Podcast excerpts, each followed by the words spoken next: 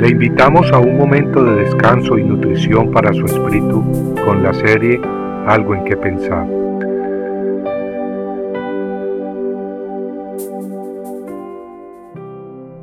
Mas Dios muestra su amor para con nosotros en que siendo aún pecadores, Cristo murió por nosotros.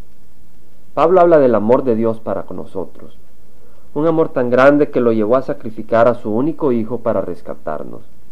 Lo increíble es que nosotros éramos enemigos de Dios por nuestras rebeliones, estábamos separados del Creador por nuestros pecados y aún así Cristo dio la vida por nosotros. Uno puede entender que tal vez alguien sacrifique su vida por el justo, pero por pecadores, ¿quién? Solo el infinito amor de Dios. En Romanos, Pablo, escribiendo sobre la hermosa herencia del pueblo de Dios, dice que el que no escatimonia a su propio Hijo, sino que lo entregó por todos nosotros, ¿cómo no nos dará con él todas las cosas? Los niños se sienten muy valientes en la escuela si le pueden contar a sus amiguitos de algún hermano fuerte que tengan, pues saben que su hermano fuerte les protegerá. En forma semejante nosotros podemos sentirnos fuertes. El Padre nos ha dado a Jesucristo, aquel que creó el universo ese mismo que calmó la tormenta con el poder de su palabra y que resucitó a su amigo Lázaro mostrando poder sobre la muerte, aquel que murió en la cruz por nosotros y es más, que resucitó y vive. Sí, Dios nos ha dado a Jesucristo y con Él todas las cosas, y si Dios nos ha escogido, nadie puede protestar la selección de Dios. Si Dios es con nosotros, ¿quién podrá estar en contra nuestra? Satanás es el gran acusador él sabe que hemos fallado contra Dios, pero si queremos usar nuestras obras como pago de nuestros pecados, nos hundimos más. Y es que, como niños enlodados de las manos, no podemos limpiarnos. Entre más tratamos, más nos ensuciamos. Necesitamos venir al Padre Celestial. Necesitamos que Él nos limpie.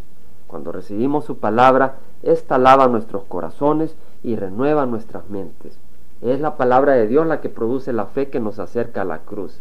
Es ahí donde descargamos nuestros pecados y aceptamos el señorío y la autoridad de Cristo en nuestras vidas. Entonces, libres de la esclavitud del mundo, podemos escoger obedecerle. En Romanos leemos, ¿quién acusará a los escogidos de Dios? Dios es el que justifica. ¿Quién es el que condenará? Cristo es el que murió, más aún el que también resucitó, el que además está a la diestra de Dios, el que también intercede por nosotros. Ese es el mensaje del Nuevo Testamento, de la nueva alianza, un mensaje cuya esperanza reside en Cristo, no en nosotros, un mensaje de amor, basado en la misericordia de Dios y el perdón de nuestros pecados por fe en Jesucristo. Un mensaje no invento del hombre, sino que recibido por revelación de Jesucristo un mensaje tan sagrado que Pablo exclamó, si alguno les predica un evangelio diferente, sea condenado eternamente. Amigo, es en la Biblia donde encontramos el evangelio verdadero. ¿Sabe usted si es escogido de Dios? Si no está seguro, venga a Él ahora, pídale perdón por sus pecados y acéptelo como Señor de su vida. Entonces sabrá que es escogido, sí amigo, escogido por el Padre Celestial escogido no porque lo merezca, sino por su gran misericordia. Compartiendo algo en qué pensar, estuvo con ustedes Jaime Simán. Si usted desea bajar esta meditación, lo puede hacer visitando la página web del Verbo para Latinoamérica en www.elvela.com.